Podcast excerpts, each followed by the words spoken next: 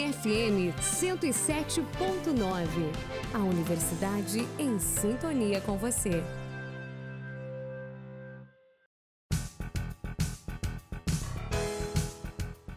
No ar, o Radar na Copa. Tudo o que você precisa saber sobre a Copa do Mundo do Catar a partir de agora na UniFM 107.9.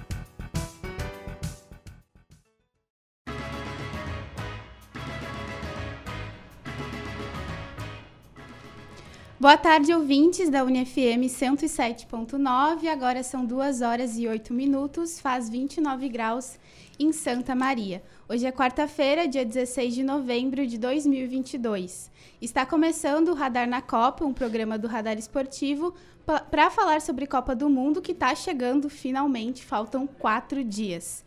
Hoje é o nosso quarto programa desse formato, que vai ao ar todas as quartas-feiras aqui na UniFM das 2 às 3 horas da tarde. Toda semana estamos aqui para debater e trazer as últimas informações sobre cada grupo. E no finalzinho do programa você vai relembrar uma campanha histórica do Brasil na Copa do Mundo. Eu sou Thaís Ime, âncora de hoje, e na mesa tenho meus colegas Lucas Sena e Bruno Vargas, que hoje em debate aqui comigo. Boa tarde, pessoal. Boa tarde, Thaís. Boa tarde, Lucas Sena. Boa tarde para ti que está em casa nos ouvindo, para ti que está ansioso, contando as horas para a chegada da Copa, para a estreia do Brasil. É, vem com a gente nesse programa e vamos, vamos, vamos de informação, né? Que hoje tem Brasil, hoje tem, tem bastante coisa. Bom, muito boa tarde, Thaís. Muito boa tarde, Bruno. Muito boa tarde a todos os nossos ouvintes. Sempre bom falar de Copa do Mundo, sempre bom falar de Brasil e ainda mais se tratando a gente tá tão perto, né? Quatro dias para a Copa do Mundo, tá todo mundo ansioso. Daqui uma semaninha o Brasil já estreia na Copa do Catar.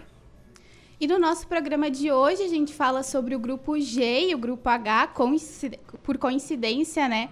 Encerrando esses programas sobre os grupos falando sobre Brasil, a gente segue a ordem alfabética, não podia ser diferente. A gente tem o grupo G com Brasil, Sérvia, Suíça e Camarões. Então, meninos, o que vocês esperam desse grupo? Vou pedir para que vocês façam um comentário inicial e depois a gente vai falando sobre cada seleção em específico. Bom, é, acho que o Brasil. É, por, no início, muitos acharam que tinha dado sorte nesse grupo, mas depois que a gente para para analisar, principalmente a Sérvia e a Suíça, a gente vê que o Brasil não vai ter um, é, uma missão fácil nessa, nessa fase de grupos.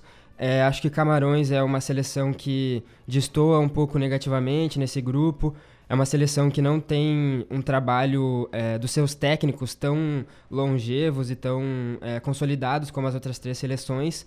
E acho que o Brasil vai ter jogos muito difíceis. As duas equipes europeias vêm forte e vão brigar pelo Brasil, com o Brasil. Concordo completamente com o Bruno, né? Muita gente analisou que foi sorte porque tinham seleções grandes em potes diferentes, né? Como é o caso do Uruguai, como é o caso de uma Alemanha, de uma Espanha, que caíram no mesmo grupo, duas superpotências do futebol. E o Brasil acabou caindo num grupo sem nenhuma outra grande potência, mas tem Sérvia e Suíça, que são equipes europeias, que são chatas. A gente enfrentou os dois na última Copa do Mundo. Foi duro de vencer, a gente teve que tirar gols de fora da área, de boas jogadas trabalhadas. Foram jogos difíceis, então tende a ser difícil de novo. Vão ser times que vão se defender contra o Brasil. E também concordo com o Bruno, Camarões destoa negativamente, assim como o Brasil destoa positivamente nesse grupo. Nesse grupo, a gente tem seleções que já se conhecem, podemos dizer assim, são seleções que já se encontraram em edições anteriores, como vocês falaram. Em 2014, o Brasil enfrentou Camarões na fase de grupos, em 2018, Sérvia, Suíça e Brasil ficaram no mesmo grupo. O que mudou de lá para cá? Alguma seleção pode vir mais forte do que em 2014 ou 2018? Não sei se vocês concordam comigo, mas ao meu ver, a Suíça e a Sérvia evoluíram de 2018 para cá. O que se esperar desse esse reencontro das seleções? Bom, Camarões de 2014, começando pelo ponto negativo, né? Camarões de 2014 para cá, acredito que decaiu. Uh, não era uma grande seleção, mas eu acho que no momento de Camarões, talvez seja uma das piores seleções da Copa do Mundo e ainda vai ter que enfrentar três adversários mais fortes na fase de grupos. É um momento difícil para Camarões. Acho que o momento é pior que em 2014, que não era lá as coisas, mas ainda assim vive um momento pior. Contra a Sérvia, eu acho que é o maior crescimento, porque consegue encontrar jogadores de qualidade dentro, dentro de quatro anos, uh, a gente viu o crescimento do Vlahovic, que foi artilheiro da Liga Italiana, se transferiu para a Juventus, está jogando num grande clube europeu. Vai fazer muita diferença para esse time da Sérvia. É um 9 matador, se a bola chegar nele, ele vai conseguir fazer os gols. Teve a evolução muito grande do Milinkovic Savic da Lazio, que é um meio-campo do, dominante, ele consegue controlar bem o meio de campo, um marcador forte. Uh, acredito que em peças individuais a Sérvia é a equipe que mais evoluiu de 2018 para cá. Uh, nesse grupo entre Suíça e, e, Sérvia, mas no elenco completo, nos 11 totais, eu vejo a Suíça numa evolução melhor. Uh, se tivesse que escalar Suíça e Sérvia, eu veria a Suíça com 11 iniciais melhores, mas com jogadores de destaque para a Sérvia.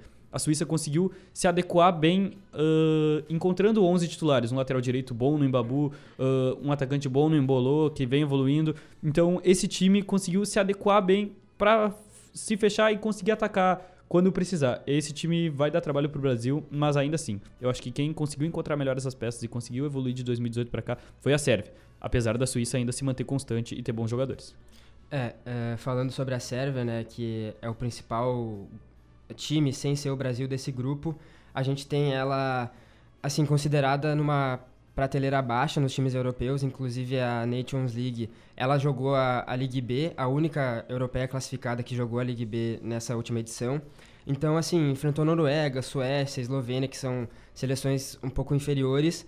É, ficou em primeiro lugar no grupo, teve, teve 13 pontos. Assim, não é um, um panorama tão alto, né, por ser a Ligue B, mas é o principal time, como o Senna falou, tem jogadores bons.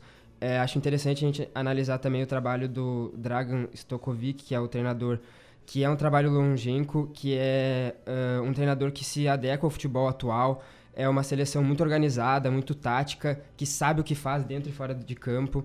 É, a gente tem bons nomes, né? Tem no seu artilheiro o Mitrovic, que joga no Fulham, tem é, o Vlahovic, como foi falado, acho que a Sérvia vem um patamar um pouco acima da Suíça que, e, e, acho que a Sérvia vai brigar bastante com o Brasil.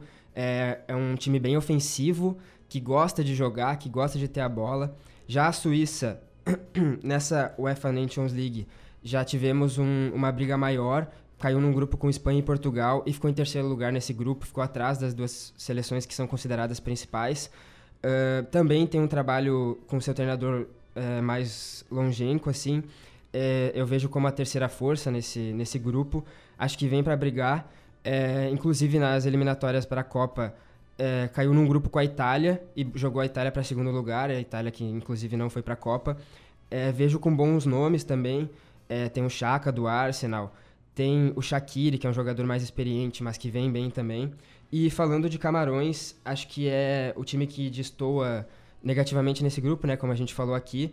Tem nomes que já vinham da outra Copa, como o Choupo-Moting, o Abubakar, que são jogadores mais experientes. O com 33 anos, o Abubakar com 30. É, vem melhor no gol o Onaná, que está na Inter agora, que era do Ajax. É um belo jogador. É um time que consegue trocar de uma 4-3-3 para uma 4-4-2, varia sua formação. Uh, acho que é uma seleção que tem o que apresentar, mas é uma seleção que ainda não se achou muito bem. Então, é uma seleção que não dá muito para saber o que vai apresentar nessa, nessa Copa. Pelo que vocês falaram, então, a decisão pela segunda colocação, a gente espera, fica entre Suíça e Sérvia. Em 2018, quando a gente tinha um grupo parecido, se classificaram Brasil e Suíça. Vocês acham que esse cenário ele pode se repetir ou dessa vez a Sérvia assume a segunda colocação e se classifica para as oitavas de final?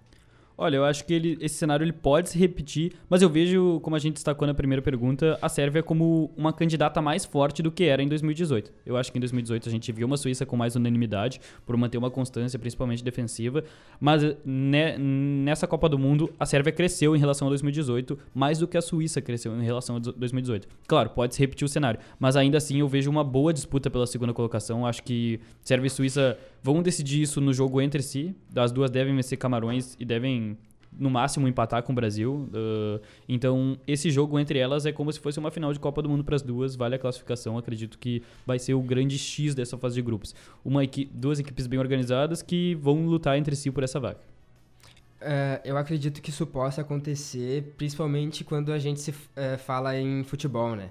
É, a gente vem aqui, analisa, pega, puxa a lista das duas seleções, puxa os últimos jogos e tal, e aí na hora tudo dá errado, a seleção perde. Enfim, eu acho que também por ser um grupo tão parelho e com seleções tão é, duras de se jogar contra, tudo pode acontecer. A Suíça pode se classificar, mas, é, ao meu ver, o lógico é a Sérvia se classificar. Uh, eu gosto do estilo de jogo da Suíça, é, sabe sair jogando, varia bem de um 4-3-3 para um 4-2-3-1, tem bons nomes, mas eu vejo a Sérvia mais preparada e eu vejo uma Sérvia que cresceu muito e está pronta para jogar essa Copa. Tem jogadores que antes eram muito novos e agora já, já têm uma certa experiência. Tem é, jogadores que jogam em times grandes, que, que convivem com pressão é, constantemente e que estão prontos para jogar essa, essa Copa. Então é isso, acho que tudo pode acontecer, mas ao meu ver, Brasil é primeiro lugar e Sérvia passa em segundo. É, lembrando que nas eliminatórias a Sérvia conseguiu uma classificação invicta num grupo que tinha Portugal, que a gente vai falar mais adiante. Então, pensando nisso, né, nesse embate entre Suíça e Sérvia que possivelmente que vai acontecer nesse grupo, como que vocês acham que as seleções elas vão vir para o jogo do Brasil? Lembrando que em 2018 a Suíça ela garantiu a segunda colocação muito por conta do empate contra o Brasil na fase de grupos. Então, além é, dessa disputa, desse jogo entre as equipes, como vocês acham que elas vão encarar o jogo contra o Brasil, que pode, enfim, dar um passo importante nessa classificação, pensando que ambas vêm muito equilibradas, né? É, como eu falei anteriormente, acho que são duas seleções muito fortes fisicamente. Eu acho que pode ser um problema, é, por exemplo, a Suíça joga com três volantes, joga com o Chaka, com o Sou e com o Fleurer, três volantes que se aproximam dos zagueiros para marcar. Então eu vejo, por exemplo, o Neymar, que é um jogador que joga mais livre ali no meio, tendo uma certa dificuldade para tocar na bola. É, eu acho que a Sérvia já apresenta um estilo de jogo mais ofensivo. Os seus alas e os seus pontas vão ao fundo. É um time que gosta de cruzar a bola. Mas por conta disso é um time que acaba tendo algumas dificuldades defensivas, principalmente pelo lado esquerdo com o Plavovic, que é um jogador mais lento. Acho que tudo depende de como essas equipes proporem o jogo. Se a Sérvia entrar em campo para jogar como ela sabe jogar, indo para frente, é, atacando o Brasil, ela pode propor muito espaço. Talvez uma escalação com o Vinícius Júnior na ponta seja uma boa alternativa, alguém que é, dá velocidade, que vai para um contra um, que pode pegar essa zaga mais lenta. É, já na Suíça, eu vejo eles é, marcando um pouco mais e não propondo o jogo da forma natural. Então, acho que é, a Suíça pode ser um confronto até talvez mais pesado para o Brasil. Então, é, acho que é isso, né? São duas seleções fortes. Bom, eu vejo a Suíça com a gente tendo apenas um cenário e eu vejo a Sérvia com dois cenários. Eu acho que contra a Suíça, a Suíça vai jogar retraída, não porque é contra o Brasil, porque é a forma deles de jogar. Uh, eles jogam retraído, esperando o, contra-ataque, chamando o adversário para o próprio campo. E quanto à Sérvia, a Sérvia é uma equipe que ataca mais, que tenta trabalhar a bola no seu meio, trabalhando bem com seus pontas, buscando o Tadic, que é um cara que consegue achar o Vlahovic em boas jogadas de 2 para 1. Então, eles têm uma dupla forte no ataque, tem um meio-campo forte fisicamente. Esse time tenta propor o jogo. Aí vem a segunda ocasião, a ocasião que eles mudem o seu jeito de jogar por jogar contra o Brasil. Quando se joga contra o Brasil, se joga contra uma potência do futebol, uma potência que tem o controle da posse de bola, que vai tentar atacar o jogo inteiro, porque quer vencer. Aí, pensando em não perder a partida, a Sérvia pode se retrancar. Mas, ainda assim, caso eles tenham que propor esse jogo, uh, eu vejo a Sérvia muito forte ofensivamente, mas abrindo muito espaço para os pontos brasileiros, que são de velocidade, a gente sabe disso. Uh, caso jogue Lucas Paquetá no meio e Neymar na ponta, vai ter o Rafinha ainda com muita velocidade na ponta direita, mas caso a gente venha a ter Rafinha e Vinícius Júnior, ou enfim, Vinícius Júnior e outro ponta direita, Anthony, Rodrigo, todos são muito velozes. E eu acho que se a Sérvia resolver atacar o Brasil, ela vai sofrer muito nesses contra-ataques, porque o Brasil tem muita velocidade e tem muito poder de fogo. Perfeito, eu acho que a gente não deve fugir muito desse cenário, né? A nossa grande aposta é no Brasil na primeira colocação e tem esse embate entre Suíça e Sérvia que deve, enfim, movimentar esse grupo para a Copa do Mundo. Camarões, infelizmente, parece não ter chance nesse grupo, por mais que a gente tenha acompanhado uma ascensão do futebol africano, né? Mas Camarões, apesar de participar de algumas Copas do Mundo, foram sete, né? Só passou uma vez da fase de grupos em 90, quando até saiu como campeão moral daquela edição, caindo nas quartas de final para a Inglaterra na prorrogação. E agora, para finalizar o assunto desse grupo, a gente vai falar sobre o Brasil e dar um pouco mais de atenção, porque é o nosso grande foco, ainda mais faltando quatro dias para a Copa do Mundo e a convocação ter sido feita na última semana. E eu vou começar por ela, não tem como a gente deixar de falar sobre os jogadores que vão nos representar na Copa do Mundo. No programa passado a gente citou, né? A convocação tinha acabado de ter sido feita pelo Tite. Eu queria que vocês debatessem um pouquinho, falando especialmente sobre alguns pontos, que é a presença do Daniel Alves e do Martinelli, que a gente ainda não tinha certeza sobre isso, e a ausência de outros nomes que participaram da última Copa, como o Firmino e o Coutinho.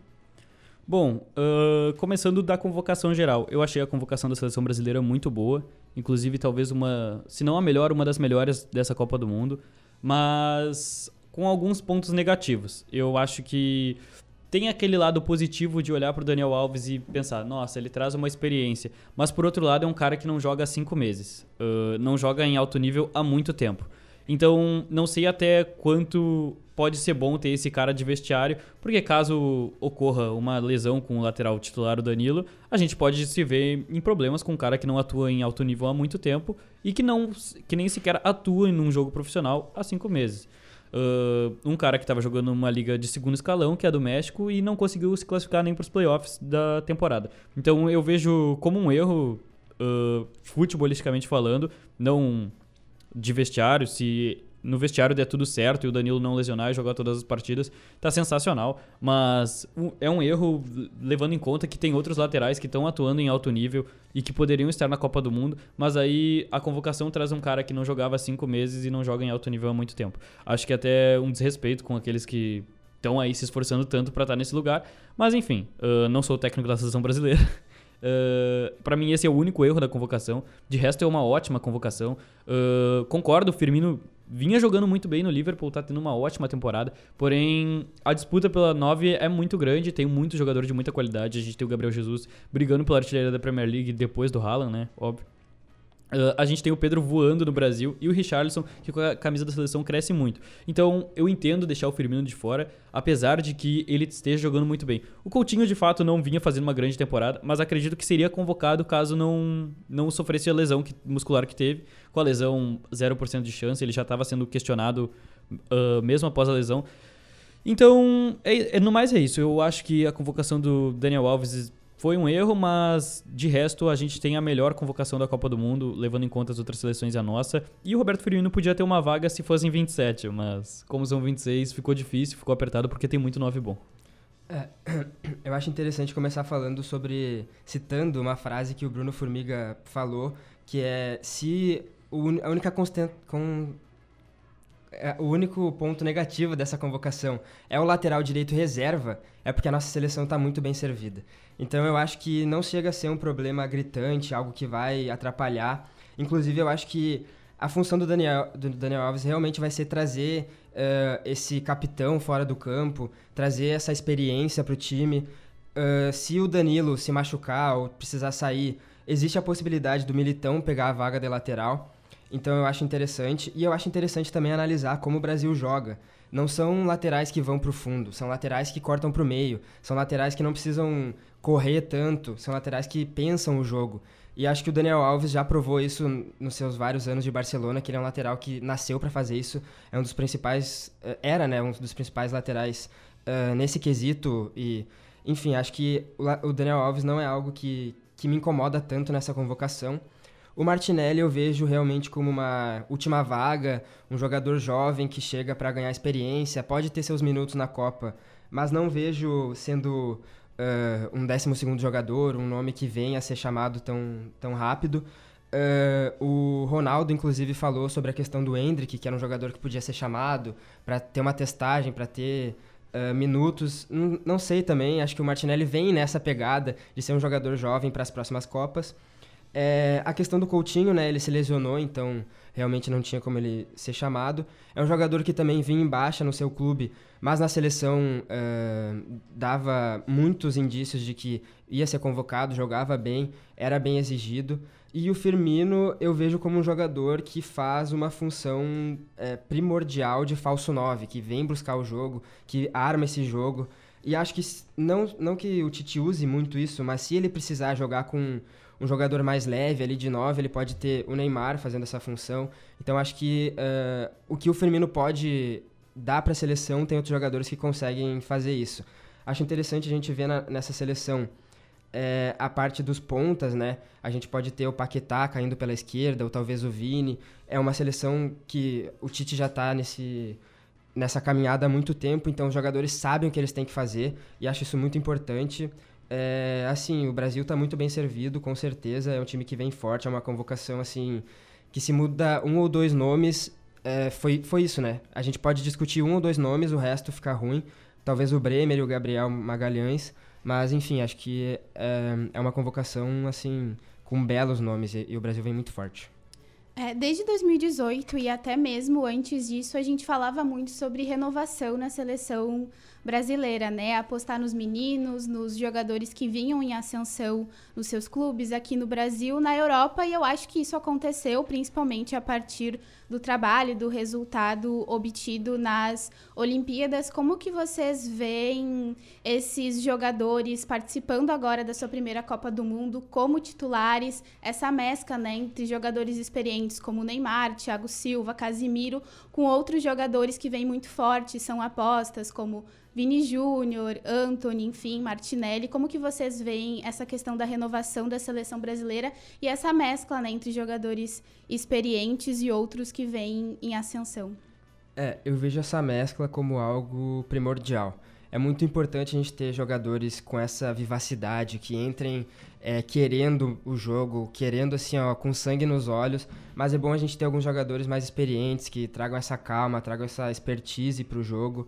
Uh, eu vejo assim, é uma convocação é de 26 jogadores e desses 26, 16 estão indo para sua primeira Copa. Então, talvez nos primeiros jogos a gente tenha um time mais nervoso, se achando em campo. Uh, é importante a gente ter figuras como Neymar, Thiago Silva, até o próprio Marquinhos, trazendo essa calma para os jogadores, botando eles para jogar. A gente tem o Richarlison, que a gente vê que é um jogador que quer muito, que briga muito e que foi para as Olimpíadas, né, que, que, demonstrou um bom futebol. É, também tem o Casemiro como uma figura de, de maior tranquilidade. É, tem o Rafinha, que despontou ano passado, esse ano, que também vai para sua primeira grande competição, assim, nível de, de campeonato é, de seleções. Então eu vejo o Brasil como um time que tem muitos nomes que já tem essa certa experiência, não só pela seleção, mas também pelos seus clubes. E alguns nomes, talvez até, por exemplo, Vinícius Júnior é um cara que, pô, ganhou é, Champions, né? Mas assim, em quesito de seleção, talvez não tenha essa calma toda. Mas eu acho que o Brasil está bem servido em nomes antigos, em nomes novos. Essa renovação foi feita, o Tite trabalhou muito bem nela e o Brasil vem muito forte para essa Copa. Concordo com o Bruno, concordo que as Olimpíadas também ajudaram a essa renovação, o Brasil conseguiu renovar bem, mas também o destaque dos garotos, né? Os garotos começaram a voar, até mesmo nem tão garotos, né? O Rafinha despontou até tarde, né, para a Europa, mas mas enfim, tá destruindo a seleção brasileira. Claro, nunca jogaram uma competição tão grande de, de seleções, né? Mas ainda assim eu vejo a nossa equipe como com uma base fixa que já tem essa experiência, já tem essa rodagem. A gente tem o Alisson no gol, que já disputou uma Copa do Mundo, já foi campeão de Liga dos Campeões. Marquinhos e Thiago Silva na zaga, a gente não precisa nem falar, né? Copa do Mundo, Liga dos Campeões. Marquinhos não venceu uma Liga dos Campeões, mas enfim, tem muita experiência.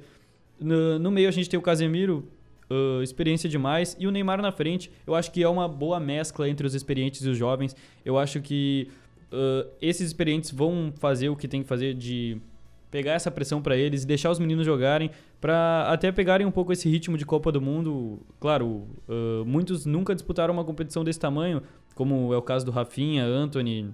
Claro, jogaram jogos de Liga dos Campeões, mas é completamente diferente tu tá jogando pela tua seleção, defendendo o teu país dentro de campo. Então, eu vejo como um cenário que pode causar esse nervosismo, mas eu acho que ele vai ser absorvido por esses jogadores mais experientes e a coluna dorsal, coluna dorsal, a espinha dorsal do, dessa equipe é experiente, jogou Copa do Mundo já, já é muitos vencedores do maior torneio de clubes. Então, eu, eu vejo como o time da parte experiente do time absorvendo isso para eles e deixando os meninos jogarem. Eu acho que vai facilitar o jogo dos meninos, principalmente nessa fase de grupos, para tirar essa pressão e é, conseguir jogar os mata-matas bem tranquilo.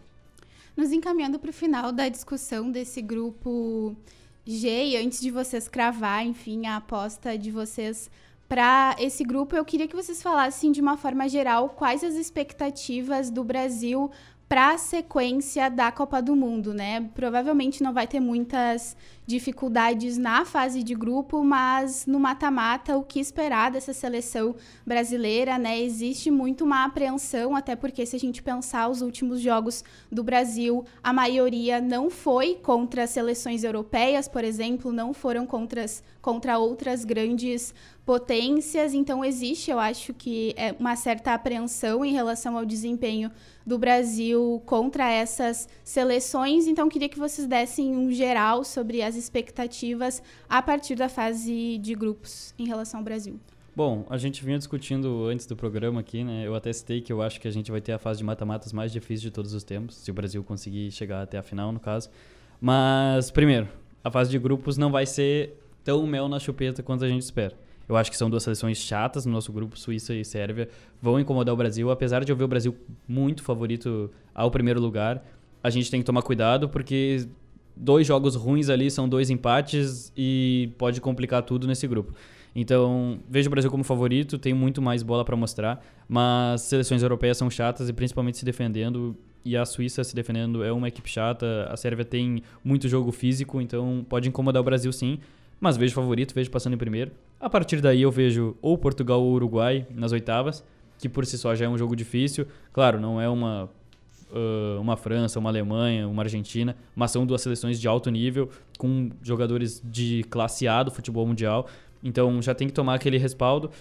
Pensando numa provável quartas de final passando por esses dois, a gente já vê um cenário que ou Alemanha ou Espanha será líder do grupo E e o segundo do grupo B será o Croácia ou Bélgica. Então a gente já espera um desses quatro para as quartas de final. São duas, são quatro seleções fortes, né? Espanha e Alemanha a gente não precisa nem falar, são potências do futebol mundial. A Bélgica com talvez a última Copa da sua melhor geração da história e a Croácia que apesar de ser em Rakitic já é uma seleção vice-campeã de Copa do Mundo, então tem aquela casca, pode incomodar, ainda mais num jogo de mata-mata, jogo único. A partir das semis é difícil prever, né? Pode vir 16 seleções do outro lado, mas a gente já olha para a Argentina, né? A Argentina que é a favorita do seu grupo e que estaria diretamente no caminho do Brasil. É, vai ser um caminho difícil, como eu disse, eu acho que independente de quem a gente pegar das oitavas para frente vai ser complicado. Portugal, Uruguai, Alemanha, Espanha, Croácia ou Bélgica, depois venha quem vier. Vai ser um caminho duro, é, vai ser o mata-mata mais difícil da história das Copas pra gente. É, eu vejo a primeira fase, o, a fase de grupo, sendo muito decisiva para o Brasil. É, já inicia contra a Sérvia, que deve ser o principal confronto. É, tem que ver como o Brasil vai sair dessa fase emocionalmente.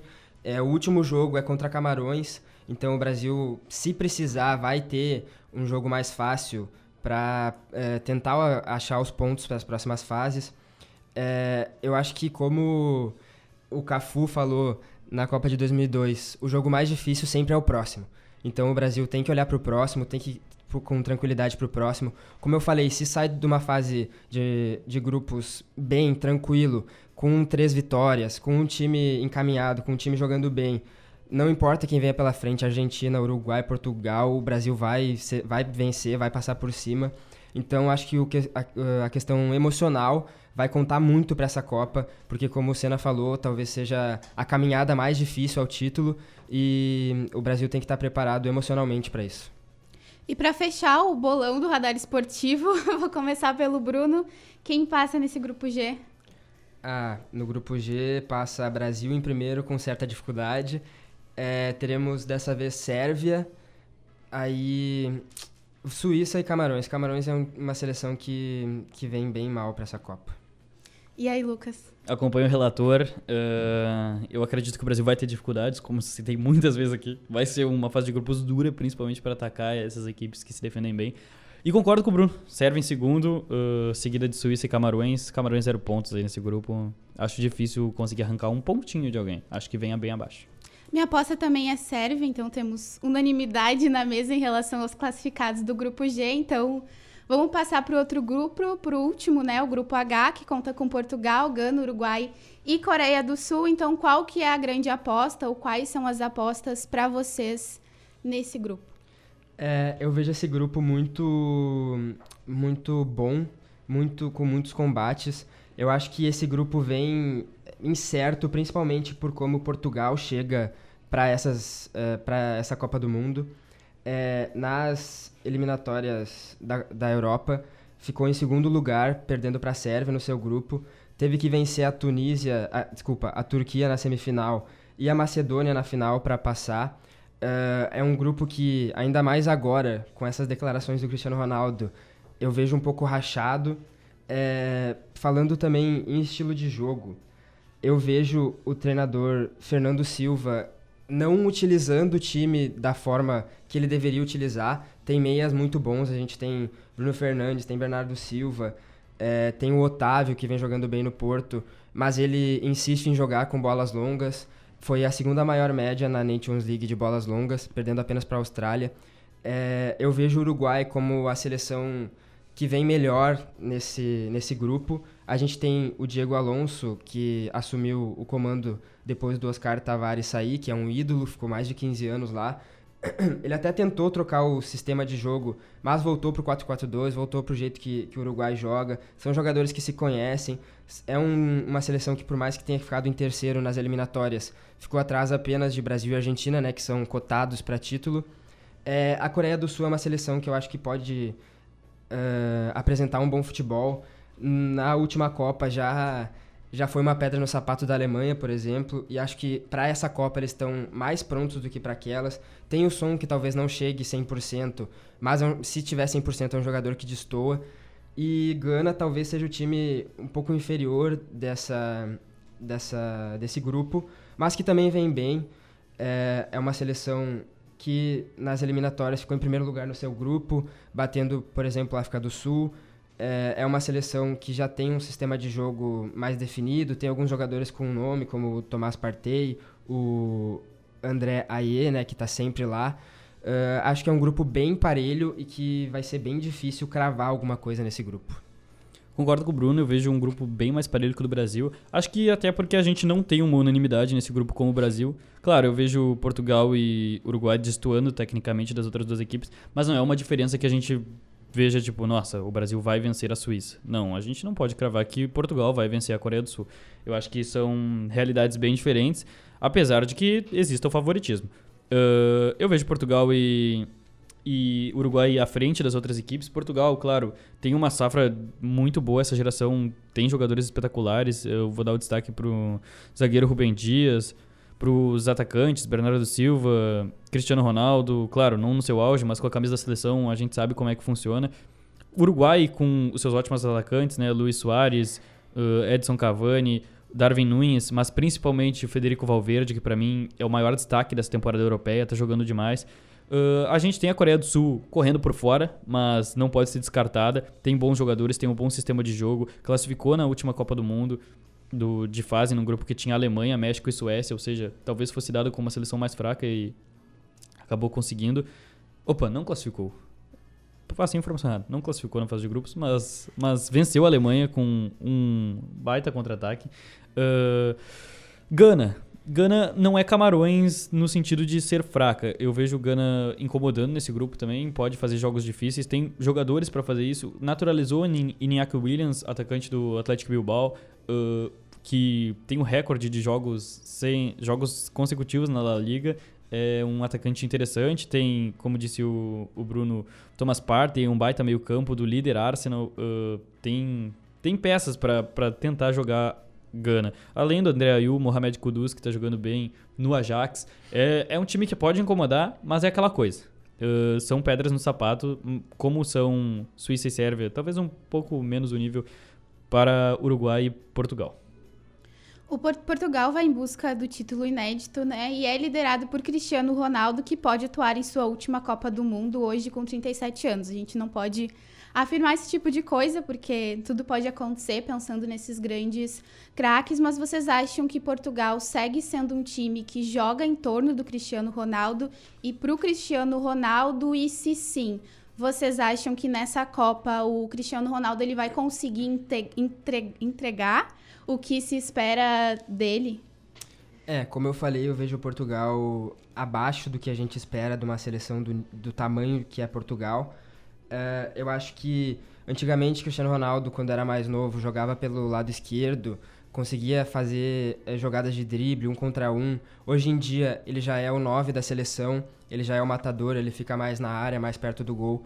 É, não vejo o time jogando tanto em função dele, exatamente pelo que eu falei antes, que é um time que lança muitas bolas. Uh, eu acho que é um time que tem bons nomes no meio, como eu falei, Bruno Fernandes, Bernardo Silva, o Otavinho, tem o Vitinha, uh, jogadores que podem armar o jogo, mas que não são utilizados. É um time que joga com William Carvalho e Rubens Dias, dois primeiros volantes, dois volantes de marcação. eu vejo o Cristiano Ronaldo um pouco isolado lá na frente, a gente tem o Rafael Leão, que é um jogador que destoa, que está jogando bem no Milan e que pode fazer esse um contra um, mas que não é tão acionado. É, eu acho que Portugal vem para ser uma das seleções assim que vai não vai bem nessa nessa Copa, vai destoar negativamente. É um estilo de jogo do técnico que não condiz com os jogadores que ele tem. E, e, acho que Cristiano Ronaldo também vai ficar um pouco apático lá na frente, meio perdido, correndo, sem saber o que está fazendo. É, vejo Portugal uh, mal para essa Copa. Bom, eu acho que Portugal viveu o drama que a gente vivia antes desse ciclo com o Brasil. Uh, que o jogo era muito centrado no Neymar, assim como era muito centrado no jogo de Cristiano Ronaldo.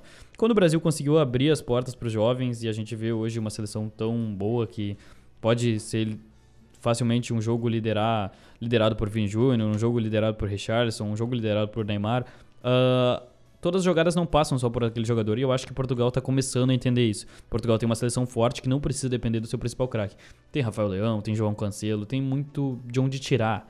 Tem muito muito material humano para conseguir jogar futebol sem precisar só do Cristiano Ronaldo, assim como o Brasil não necessitava apenas do Neymar. Então, eu vejo Portugal tentando fugir dessa dependência do Cristiano Ronaldo. Eu não sei se vai conseguir ainda nessa Copa do Mundo, mas eu vejo Portugal tentando fugir disso, principalmente com os seus pontas, Bernardo Silva e Rafael Leão.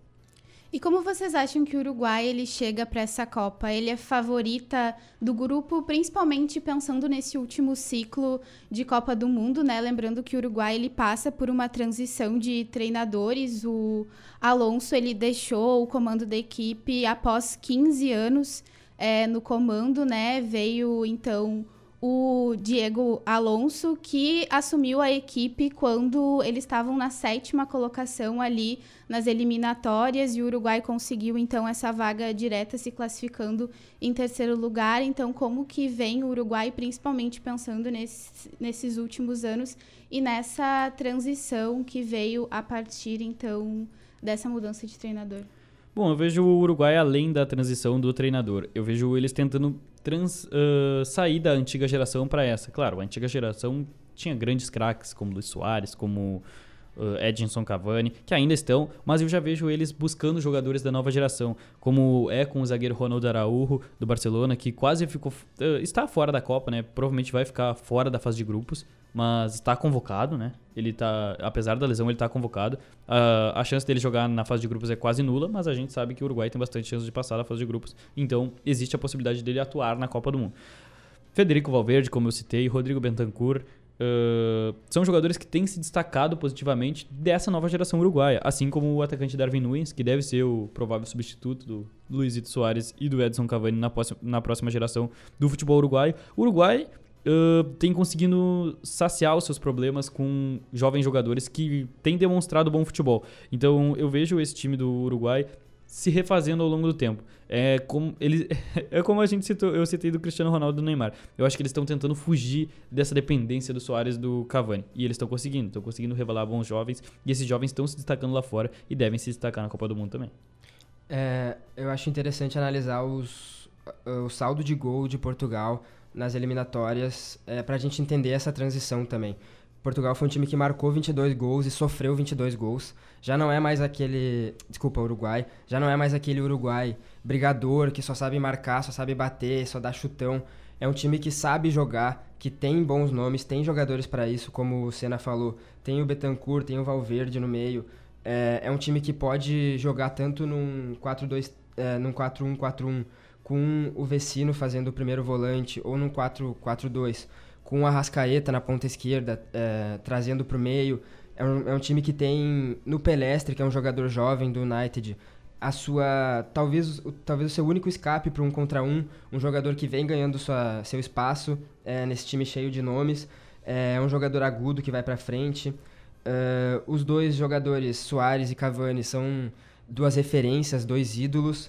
Uh, atualmente a gente tem mais o Soares é, como um nove fazedor de gols um nove mais perto do gol o Cavani, quando joga, pode ser tanto ele quanto o Darwin Nunes, faz uma função mais de sair da área, de buscar o jogo, de trocar passes. É, eu acho que o Uruguai tem bastantes opções.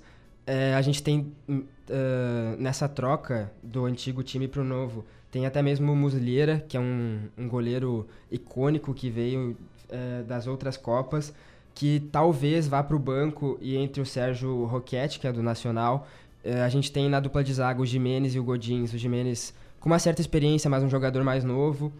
É, então eu vejo uh, o Uruguai como um time veloz, que pode jogar, que sabe jogar e que tem alternativas para jogar. E não só como um time brigador como era antes, que só se defende. E para fechar essas seleções do grupo H, o que esperar de Coreia do Sul e Gana nessa fase de grupos? É, começando pela Gana, eu vejo um time um pouco à frente do, de Camarões, que a gente citou antes. É, tem o Tomás Partey no meio, que é um volante do Arsenal, que vem buscar o jogo, ele infiltra no meio da zaga para pegar a bola, para sair jogando com mais tranquilidade.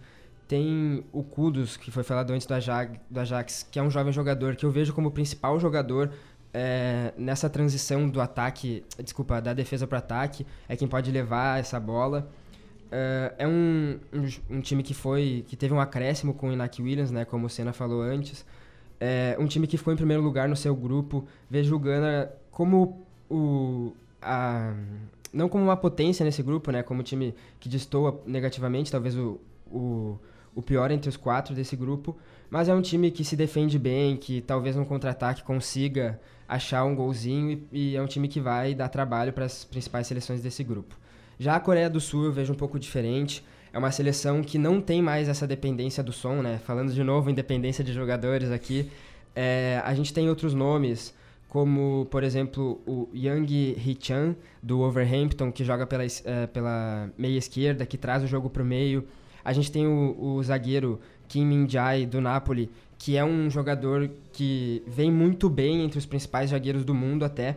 É, a gente tem a seleção jogando no 4-4-2, na hora de ir pro ataque, um volante desce, eles jogam com três zagueiros, os, os, os, laterais sobem, os laterais jogam muito livre. O Son é um jogador que dá para se dizer que faz uma função parecida com a do Neymar, é um jogador que vai livre no meio, que tem facilidade de jogar, que pode jogar em todos os lugares. É, eu vejo essa Coreia como uma seleção que vai uh, brigar bem nesse grupo e tem chances até de se classificar. Bom, eu acho que as duas equipes são inferiores a Portugal e, e Uruguai, e, mas não vejo aquela discrepância quanto nos outros grupos, né? Gana e, e Coreia do Sul não são camarões para o grupo do Brasil. São seleções que são mais fracas no papel, são mais fracas tecnicamente, mas podem incomodar. Claro que estão ali para isso, mas será surpresa, no meu ver, se um dos dois classificar para a próxima fase. Beleza, então rapidinho, antes da campanha histórica, quem se classifica desse grupo H? Vou começar pelo Lucas agora. Uruguai e Portugal, seguidos por Coreia do Sul e Gana. Bruno? É, eu coloco o Uruguai em primeiro lugar, é, Coreia do Sul em segundo lugar. É uma seleção que na outra Copa já foi uma pedra no sapato de uma grande, que foi a Alemanha. E nessa Copa vem para brigar bem nesse grupo. Portugal vem muito abaixo para mim, vai ficar em terceiro lugar. É, vai ser assim uma campanha terrível. E eu coloco a Gana em quarto lugar e assim eu fecho a minha análise. Obrigada, meninos. Sempre bom falar sobre Copa do Mundo com vocês e aqui no Radar Esportivo. E agora, para finalizar, como prometido, vamos ouvir a produção da Yasmin e do João Victor, que relembram a campanha da seleção brasileira no primeiro campeonato mundial conquistado lá em 58 e no BI, que aconteceu em 62. Vamos ouvir. Boa tarde, Thaís, Bruno e Lucas. Como está o coração para esses últimos dias pré-Copa do Mundo? Por aqui, a ansiedade já está batendo forte.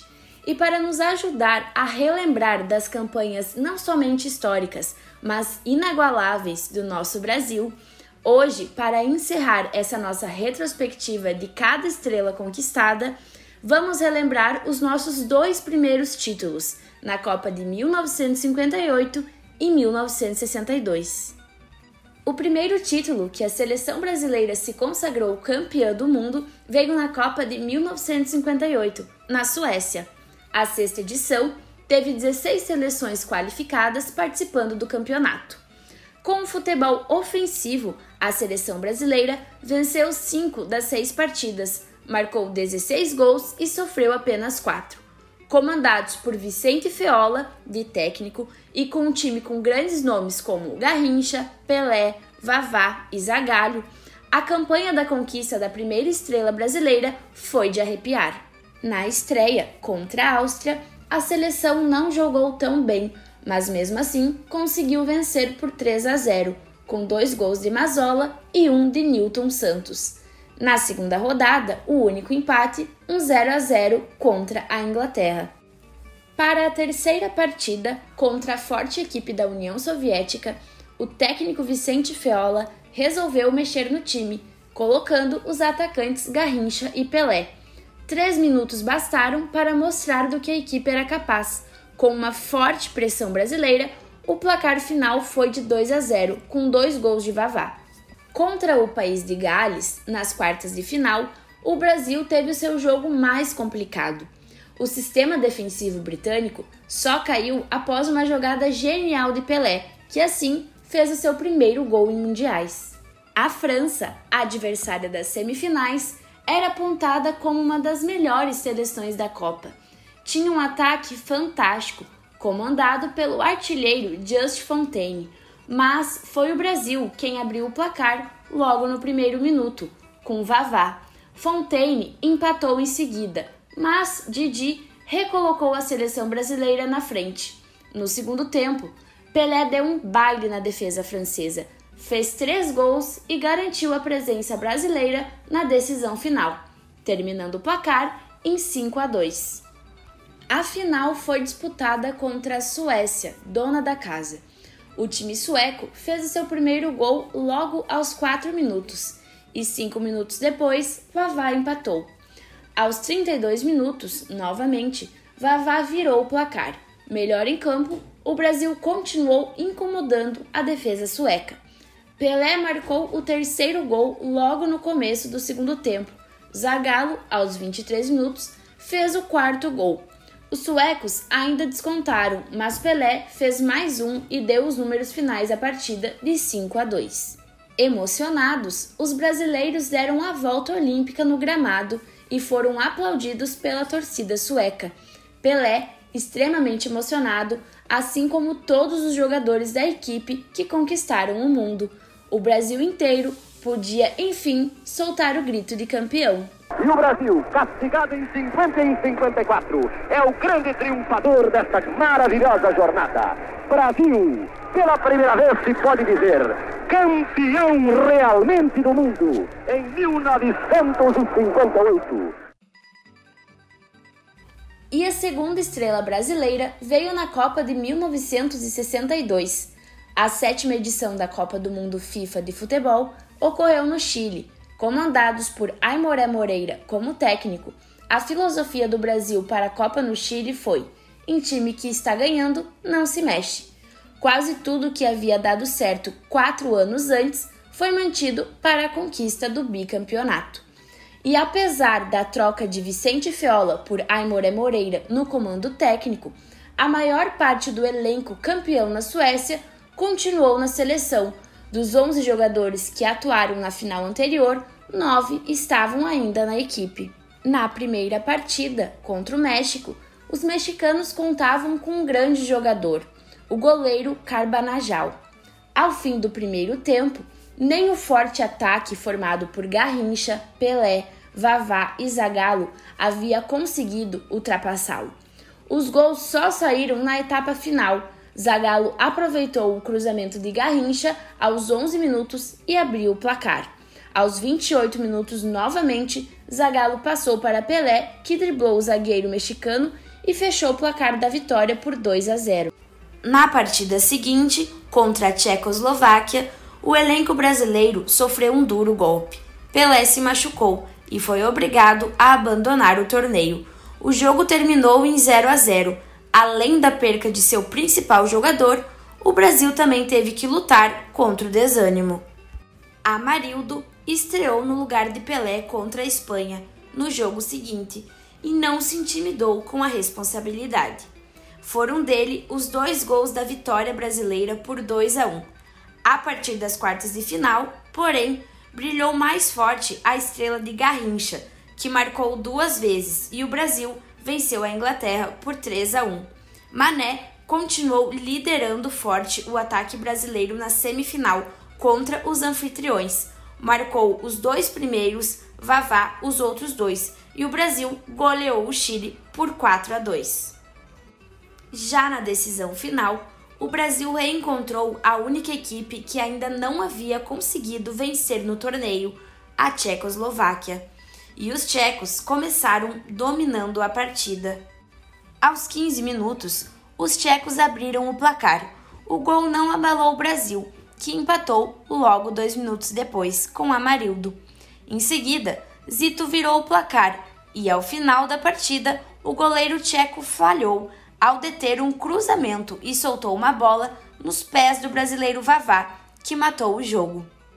A vitória na final coroou a bela campanha do Brasil: cinco vitórias e um empate em seis jogos, com 14 gols marcados e cinco sofridos.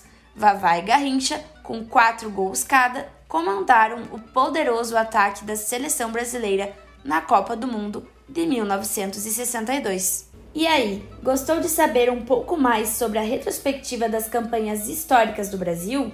Durante os últimos programas do Radar na Copa, trouxemos a retrospectiva dos nossos cinco títulos mundiais, conquistados em 1958, 1962, 1970, 1994 e 2002. Agora, estamos ansiosos para daqui um pouco mais de um mês trazer a retrospectiva histórica do Brasil na Copa de 2022 e quem sabe o título tão esperado do Hexa.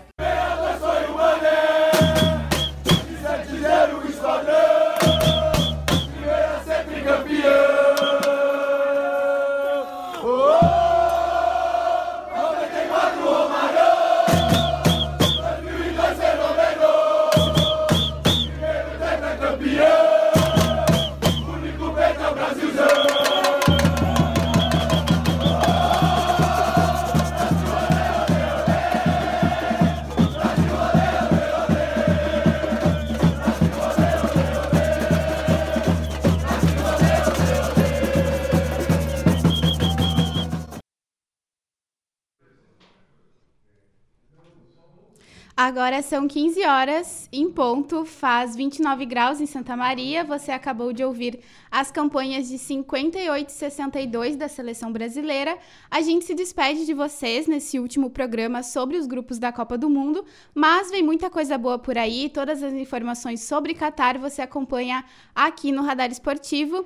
Eu sou a Thaís e estiveram aqui comigo o Bruno e o Lucas para falar sobre o grupo G e o grupo H. Se você quiser ouvir qualquer um dos nossos outros debates, pode ir lá no Spotify do Radar, basta pesquisar por Radar Esportivo, que os episódios já estão disponíveis por lá. Lembrando que também que temos o nosso programa Radar Esportivo, que vai ao ar todas as sextas-feiras aqui na UniFM, das 14 horas às 15 horas. Na próxima quarta-feira, já com a Copa do Mundo rolando, voltamos para falar sobre os resultados dos jogos e os nossos palpites no desenrolar da competição. Até mais!